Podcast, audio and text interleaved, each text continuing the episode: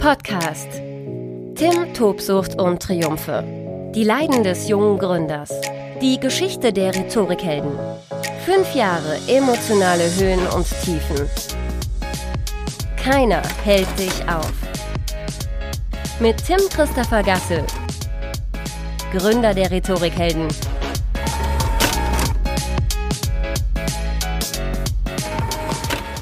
Tobsucht und Triumphe, die Leiden des jungen Gründers oder die schwarze Null muss stehen. Damit ganz herzlich willkommen zu dieser neuen Episode meines beruflichen Tuns rund um die Gründungsphase der Rhetorikhelden, wobei man ja auch bei Gründungsphase ein bisschen vorsichtig sein muss. Ich glaube, eine offizielle Gründungsphase äh, einer Firma, das sind dann immer fünf Jahre. Ähm, die Rhetorikhelden gibt es jetzt seit fünfeinhalb Jahren.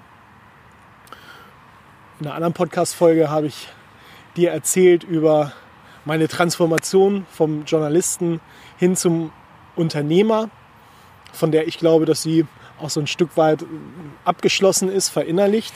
Ähm, ja, nichtsdestotrotz fühlt es sich halt eben, weil wie in allen Lebensbereichen die Zeit rast, eben immer noch wie eine Gründungsphase an.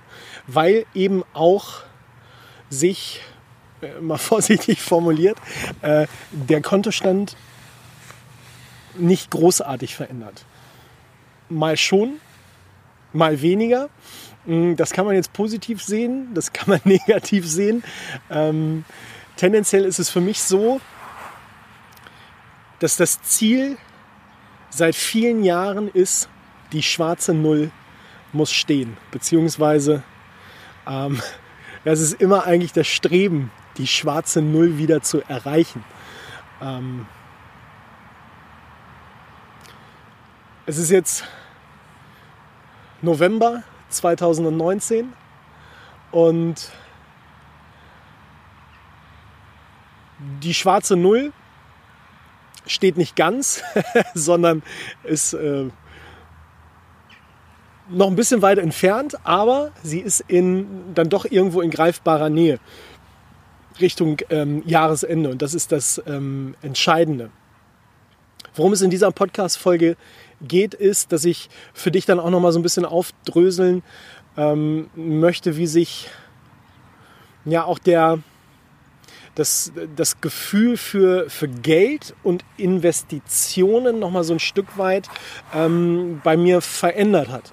Und ich möchte hier an dieser Stelle, ähm, weil ich das von vornherein tue, immer ganz offen und ehrlich auch so mit, mit Zahlen umgehen, die ähm, hinter den Rhetorikhelden stecken, weil das passiert nämlich, glaube ich, auch ähm, viel zu oft, dass man da als Außenstehender einschätzen kann, was für ein finanzieller Rahmen steckt denn eigentlich hinter so einer Unternehmung. Deswegen möchte ich, möchte ich da mal ganz offen und ehrlich ähm, drüber reden in dieser Folge könnte beginnen mit meinem Kontostand. Komm, ich beginne mit meinem Kontostand. Und der äh, Kontostand, den ich heute Morgen äh, gecheckt habe, äh, liegt, glaube ich, bei minus 48.000 Euro. So, jetzt kannst du vielleicht mal, ja, um ein bisschen mitzumachen in dieser Podcast-Folge, du kannst dich aktiv beteiligen, kannst jetzt mal so für dich versuchen einzuordnen, minus 48.000 wie geht es mir damit? Oder vielleicht stell dir vor, du bist selbstständig, du bist Unternehmer, hast einen Kontostand von minus 48.000 Euro. Mir geht es damit sehr gut. Auch vor dem Hintergrund der Tatsache, dass wir aktuell auf Ausgangsrechnungen warten in Höhe von, ähm, ich glaube, heute Morgen waren es 75.000 Euro. Das bedeutet, es ist ein sehr, sehr gutes Gefühl zu wissen, dass da nochmal deutlich mehr Kohle äh, reinkommt als äh, das Minus, was auf dem Kontoauszug zu sehen ist. Das ist schon mal eben sehr positiv. Das, was sich im Laufe der Jahre verändert hat, sind dann doch eben ähm, die Summen. Ähm, ich kalkuliere aktuell ähm, mit einer monatlichen Belastung des Kontos, wenn ich eben ähm,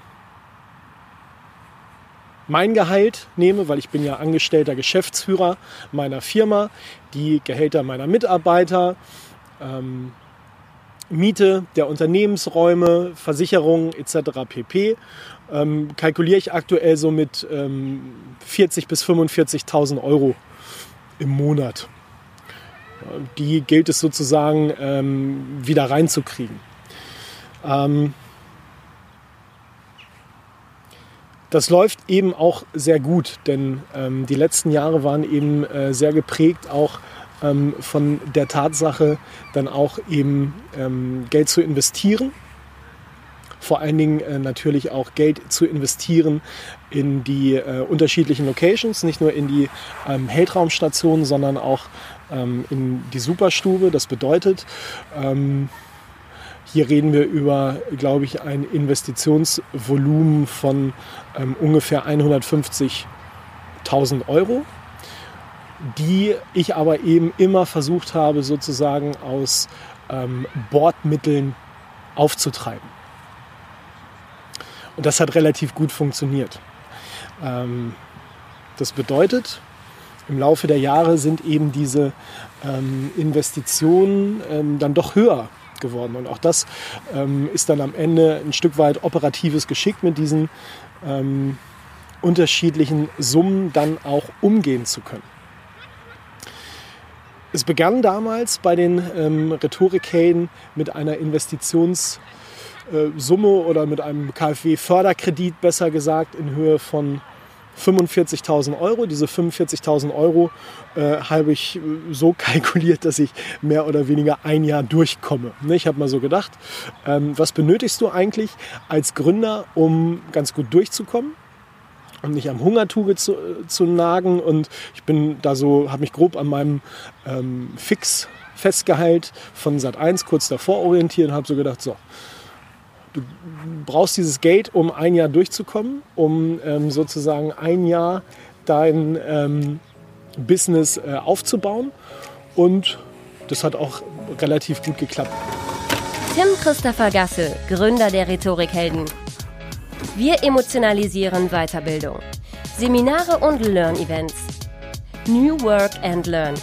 Tim, Tobsucht und Triumphe. Die Leiden des jungen Gründers. Liebe Podcast-Zuseher, bitte nicht wundern. Ich musste dann doch gerade eben mal die Location wechseln aufgrund zu euphorischer Kinder im Hintergrund. Ich wollte dir erzählen, wie es finanziell begann mit den Rhetorikhelden. Das war im Juli 2014 mit einem KfW Gründerkredit. Ich habe mich für diesen Weg entschieden, weil es klassisch konservativ war und weil ich durch alle anderen Investitionsmodelle erstens nicht durchgeblickt habe und zweitens vermutlich auch eben ja nicht unbedingt das, das äh, Selbstbewusstsein hatte, zu so einem ähm, Investor zu gehen. Der hätte vermutlich gesagt, ich weiß nicht, ob du das, ob du das packst. Also deswegen bin ich diesen ja sehr konservativen Weg gegangen. 45.000 Euro habe ich mir damals sozusagen von der, von der Bank geholt und diese 45.000 Euro waren eben darauf ausgelegt, ein Jahr durchzukommen. Ich habe mich an meinem vorherigen Gehalt als ähm, Reporter bei Sat1 orientiert, habe gedacht, mit 45.000 Euro kommst du erstmal ein Jahr lang ja, vermutlich ganz gut über die Runden. Und der Plan war eben, ja, dann äh, rund um die Uhr dafür zu schuften, dass es nach einem Jahr eben so läuft, dass ich Einnahmen vorweisen kann, um dann eben diesen ähm, Gründerkredit in Höhe von 45.000 Euro äh, Stück für Stück ähm, zu tilgen. Und ähm, musste das so vorstellen, wenn man das eben macht, das läuft dann nicht ähm, direkt über ein Geschäftskonto, sondern das läuft dann über dein privates Konto. Weil ich meine, sonst ne, könnte man ja ein Geschäftskonto eröffnen und sagen, äh, ich hole mir mal eine Million Euro und wenn ich das Ganze dann äh, gegen die Wand fahre, ja, dumm gelaufen. Also, das läuft dann schon eben über, äh, über dein Privatkonto. So lief das äh, auch bei mir. Und ja, natürlich lief es äh, ganz gut und ich glaube, ähm, nach ja, so roundabout zwei Jahren war ich dann an einem Punkt, wo ich auf dem Geschäftskonto ungefähr 35.000, 40.000 Euro plus hatte. Das bedeutet, auf der einen Seite ist ja immer noch das Minus auf dem, äh, auf dem Privatkonto und dann das Plus auf dem Geschäftskonto. Das bedeutet, ich habe es sozusagen gegengerechnet, ähm, dass ich immer sozusagen bei dieser schwarzen Null rausgekommen bin. Ähm, das war eigentlich das große Ziel. Aber auch das ist Selbstständigkeit dass man natürlich im Laufe der Zeit eben erkennt, wo man nachjustieren muss, wo man investieren muss, wo man eben das Geld, was man, was man reinkriegt, wo man das gleich reinvestieren kann, um eben auch dann Wachstum zu fördern.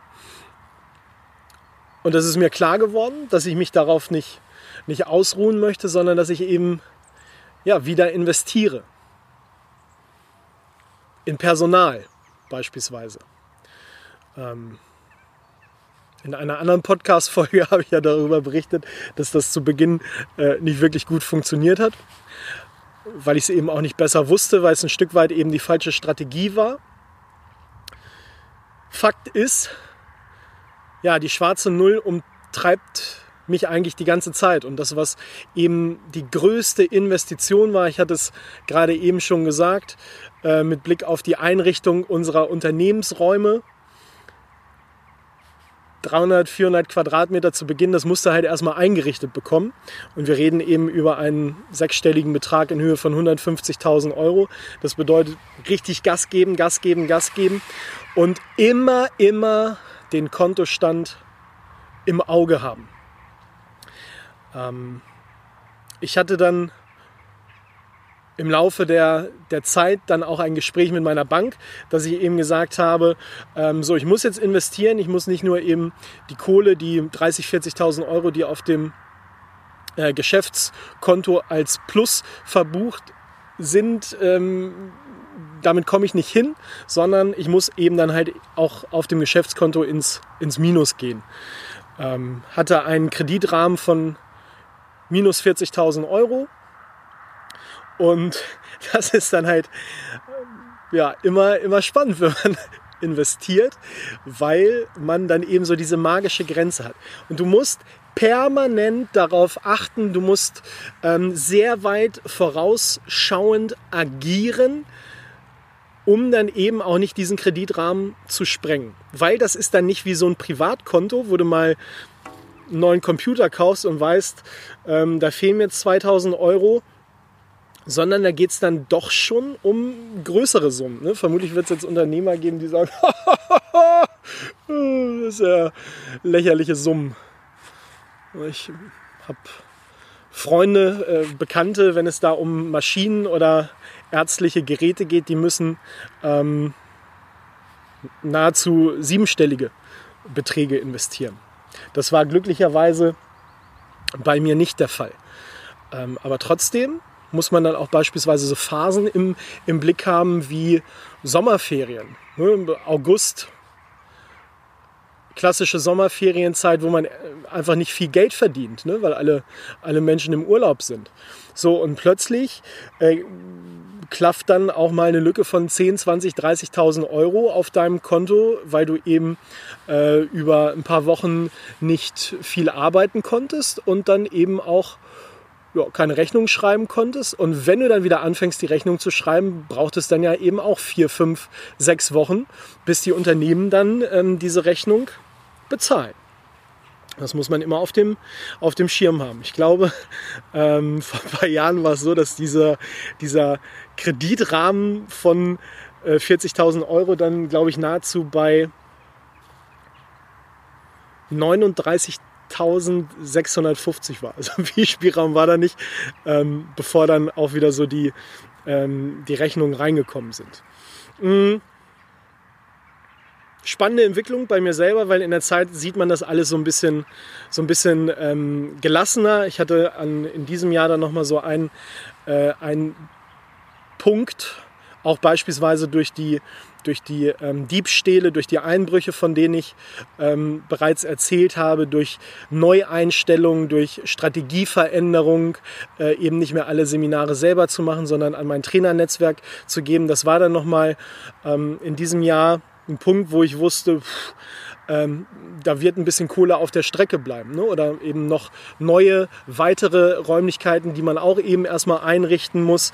Ähm, und ich bin sehr glücklich, dass ich da äh, bei meiner Bank auch auf Verständnis gestoßen bin, dass sie das verstanden haben, dass wir viel, viel mehr Umsatz machen, dann auch in den letzten Jahren. Aber ähm, Wachstum bedeutet eben auch investieren und das war eben nicht einfach, dieses Geld ähm, äh, ja, zu investieren, beziehungsweise ähm, es war dann schon ein gewisser großer Aufwand, das dann eben auch ähm, so zu tun.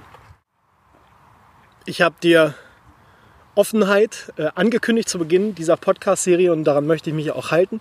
Äh, ich bin dann eben zu meiner Bank gegangen und habe gesagt, ich muss noch mal den Kredit erweitern auf minus 90. 90.000 Euro. Ähm, das ist so meine Kalkulation. In die Richtung wird es gehen und das sollte sich eben auch bewahrheiten, dass der Kontostand dann irgendwann zwischendurch bei minus 85.000 Euro war. Ähm, wo man dann schon schlucken muss, aber es geht dann halt irgendwann nicht anders. Und es ist ein sehr, sehr gutes Gefühl, dann eben aber auch die, die Bank in deinem Rücken zu haben, und das meine ich nicht ähm, äh, negativ, sondern eher positiv, die einfach anhand deiner Geschäftszahlen auch sieht, dass da eine kontinuierliche Weiterentwicklung ist. Und ja, wenn du Unternehmer in Ausbildung bist, dann denkst du halt immer klein-klein. Nur dieses Klein-Klein-Denken musst du halt irgendwann ablegen, weil wenn du das Klein-Klein-Denken nicht ablegst, dann geht es irgendwie auch nicht mehr nach vorne. Und deswegen ähm, sehe ich das auch recht entspannt.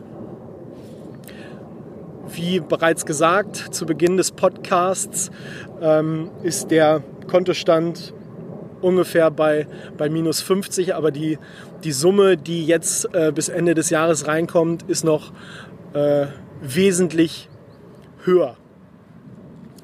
Krass ist dann eben auch äh, für mich, dass man ähm, so zu Beginn einer Unternehmung, wenn man halt eben noch nicht viel Umsatz macht, kann man die Dinge eben recht einfach gegenrechnen, so wie ich das eine Zeit lang gemacht habe.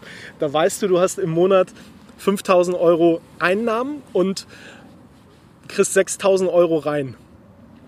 Mittlerweile, wenn du weißt, es sind noch, ähm, ich glaube aktuell irgendwie so 30, 40 Rechnungen offen, kannst du das gar nicht mehr gegenrechnen, weil dann sitzt du den ganzen Tag nur mit dem Rechenschieber und es bringt dich irgendwie auch nicht weiter.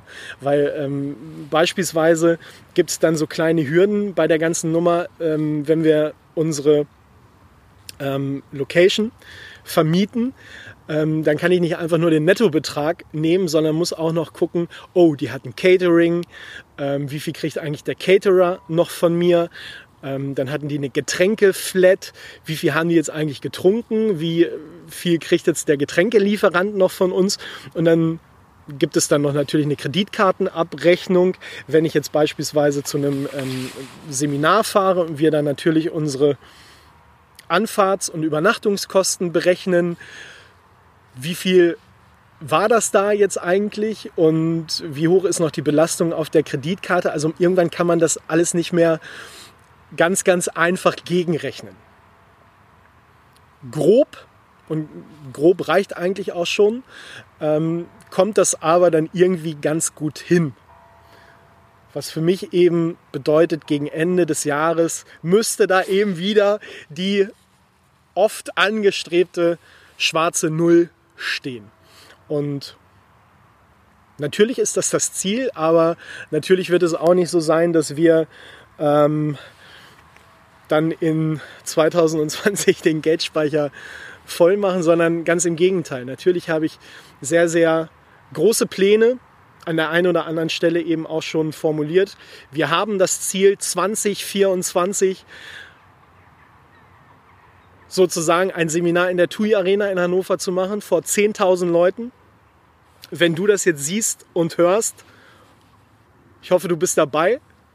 Sollte es vorher funktionieren, äh, weil du sagst, dieser Podcast ist gar nicht so scheiße, scheiße wie, wie ich zu Beginn dachte. Ähm, klappt das vielleicht schon ein bisschen vorher, aber wenn es 2024 wird, dann äh, ist das auch alles völlig okay. Also natürlich werde ich auch Geld, solange es ähm, hoffentlich so weiterläuft, wie es bislang läuft, ähm, nicht dazu nutzen, um mir Geld aus der Unternehmung rauszunehmen und in eine äh, Ferienwohnung auf Malle zu investieren, sondern es muss weiter nach vorne gehen und hm, natürlich möchte ich dann auch nicht nur mir ein Stück weit mehr Geld auszahlen, sondern ähm, das dann auch äh, an meine Mitarbeiter tun. Und auch da das Gehalt erhöhen, weil auch das ist natürlich für eine kleine Firma ähm, nicht so einfach. Ich glaube, ich hoffe, ich denke, dass diese Schwankungen, die es dann natürlich eben auch so in dieser noch jungen Firmengeschichte äh, gab, dass die sich jetzt äh, einpendeln. Äh, aber ich glaube, hinter mir liegen jetzt eben zwei Jahre voll mit großen Investitionen. Ähm, einfach äh, dadurch, dass wir diese, diese äh, Locations eingerichtet haben, ähm, dann eben aber auch durch die Diebstähle, Diebstähle durch die abhandengekommenen Computer und die Versicherung, äh, die Stand heute noch nicht wirklich gezahlt hat. Ähm, aber eben auch durch, durch äh, Hürden ähm, oder eine weitere Hürde, die ich bislang noch gar nicht eingerichtet, äh, äh, angesprochen habe, eine Kollegin, die schwanger geworden ist, ähm, eigentlich direkt nach ihrer Einstellung. Ähm, Ne, das, da muss man dann auch irgendwann äh, leider mit rechnen, wenn man auf ähm, äh, ja, primär junge Frauen setzt, dass auch das dann mal passieren kann. Aber ähm, unternehmerische Realität ist, dass man dann natürlich auch erstmal das Gehalt weiterzahlen muss, äh, aber dann sozusagen keine Arbeitskraft hat. Ähm, ich habe dann eben diese Stelle recht schnell, als ich davon erfahren habe, doppelt äh, diese Stelle doppelt besetzt, was dann aber auch ja dann unterm Strich äh, Mehraufwand von 5000 Euro pro Monat bedeutet, weil eben diese Stelle erstmal ähm, äh, doppelt besetzt ist und bis es dann auch eben äh, Kohle von der Versicherung äh, wiedergibt, der klassische Mutterschutz, das dauert dann natürlich auch ein Stück weit.